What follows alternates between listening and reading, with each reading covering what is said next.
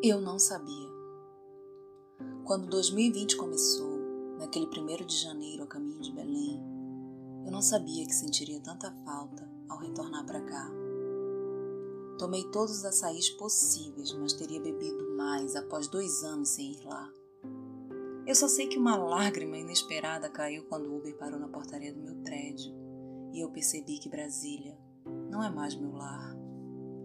Quando ainda em janeiro, na última quinzena, peguei minha mala de mão e minha mochila com computador e meio que fugi em uma viagem nada planejada e muito mal vista aos olhos de quem pensou: você tem uma tese para entregar.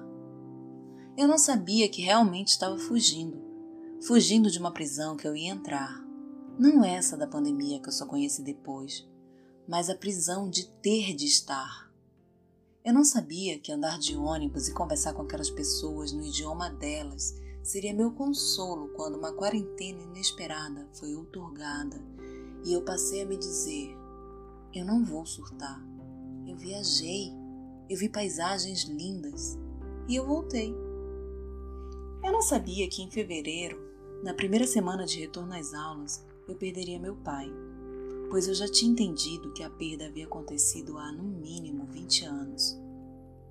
Eu não sabia que a notícia da morte física me traria uma sensação de dor, de impotência e que o choro da noite toda estaria estampada na minha cara na manhã seguinte, quando fui para a escola planejar.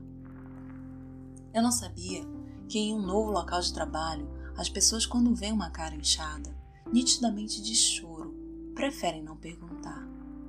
Não sabia, mas fiquei contente em saber. Assim, eu não precisaria me explicar e receber os pêsames por uma pessoa com quem eu não convivia há muito tempo. Eu sabia que no mês seguinte eu iria a um show da minha boy band favorita, mas eu não sabia que naquele mesmo dia, enquanto lá na Arena Sabiazinho eu gritava Tell me why. Seria decretado o fechamento das escolas no Distrito Federal. Eu realmente não sabia que aquela viagem de carro sozinha, voltando de Uberlândia, seria a única em meses e meses de confinamento que a seguiram. Eu não sabia que uma semana depois do show e após quatro anos de estudos, assistindo a diversas defesas de teses, a minha não poderia ser da mesma forma. Eu não sabia que a mesinha que ficava com cafés e pães de queijo no cantinho da sala de defesa ficaria na minha mente até hoje como algo que não tive. Nessa mesma mesinha que paira na minha cabeça tem um bolo de fubá da Clares, prometido meses antes, mas impedido de ser feito, de ser comido, de ser saboreado. Eu não sabia que olhar para as minhas amigas na sala de defesa e fixar o olhar na cumplicidade visual delas seria substituído pelas letras iniciais de seus nomes em uma tela do Zoom. Eu não sabia que as lembrancinhas cuidadosamente escolhidas e compradas para as professoras da banca ficariam aqui em casa à espera dos correios reabrirem para eu poder postá-las. Eu não sabia também que depois de participar de diversas comemorações de defesa, a minha teria que ser feita por chamada de vídeo, sem os abraços, sem a comida e sem o brinde especial. Eu não sabia que depois de estar na universidade durante quatro anos, ao voltar à educação básica, a sala de aula se converteria em uma sala virtual.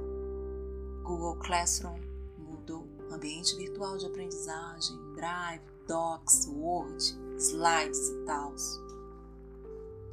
Eu não sabia que teria que assistir a horas e horas de tutoriais das mais diversas ferramentas pedagógicas para que eu ainda pudesse ser considerada professora e também desconheci o fato de que uma hora eu teria que abrir a câmera e me deparar com a minha figura refletida no cantinho do Google Meet. Aquela mesma cara que eu teimo em não ver no espelho estaria agora ali para todo mundo ver. Infelizmente, eu passei a saber que a exclusão das camadas populares poderia ser ainda pior. Sem acesso à internet, sem aparelhos, sem escola. Durante muito tempo eu não sabia mais como era sair à rua e até hoje acho que eu não sei muito bem, pois olho de cara feia a quem usa a máscara no queixo. Talvez eles não percebam, porque a metade do meu rosto está coberto por uma e a outra tem sempre um óculos embaçado justamente por usá-la. Eu não sabia que andar de elevador me causaria tanto pavor, mesmo eu não sendo claustrofóbica. Eu não sabia que se poderia passar dias e dias maratonando séries na Netflix e assistindo a lives de gostos duvidosos, só para sentir que havia alguém comigo em tempo real. Eu não sabia que o simples fato de esbarrar nas pessoas seria visto como perigoso que ao voltar do mercado eu teria que dar banhos em plásticos, latas e embalagens. Eu não sabia que todos aqueles ensinamentos da psicologia fariam tanto sentido. Enfim, compreendi o que achava que já sabia. Não tem como viver sem ter contato. Não contato telefônico virtual, não é isso. Contato na acepção da palavra.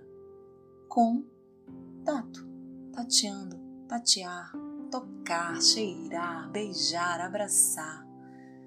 Definitivamente, pelo celular e pelo computador, não dá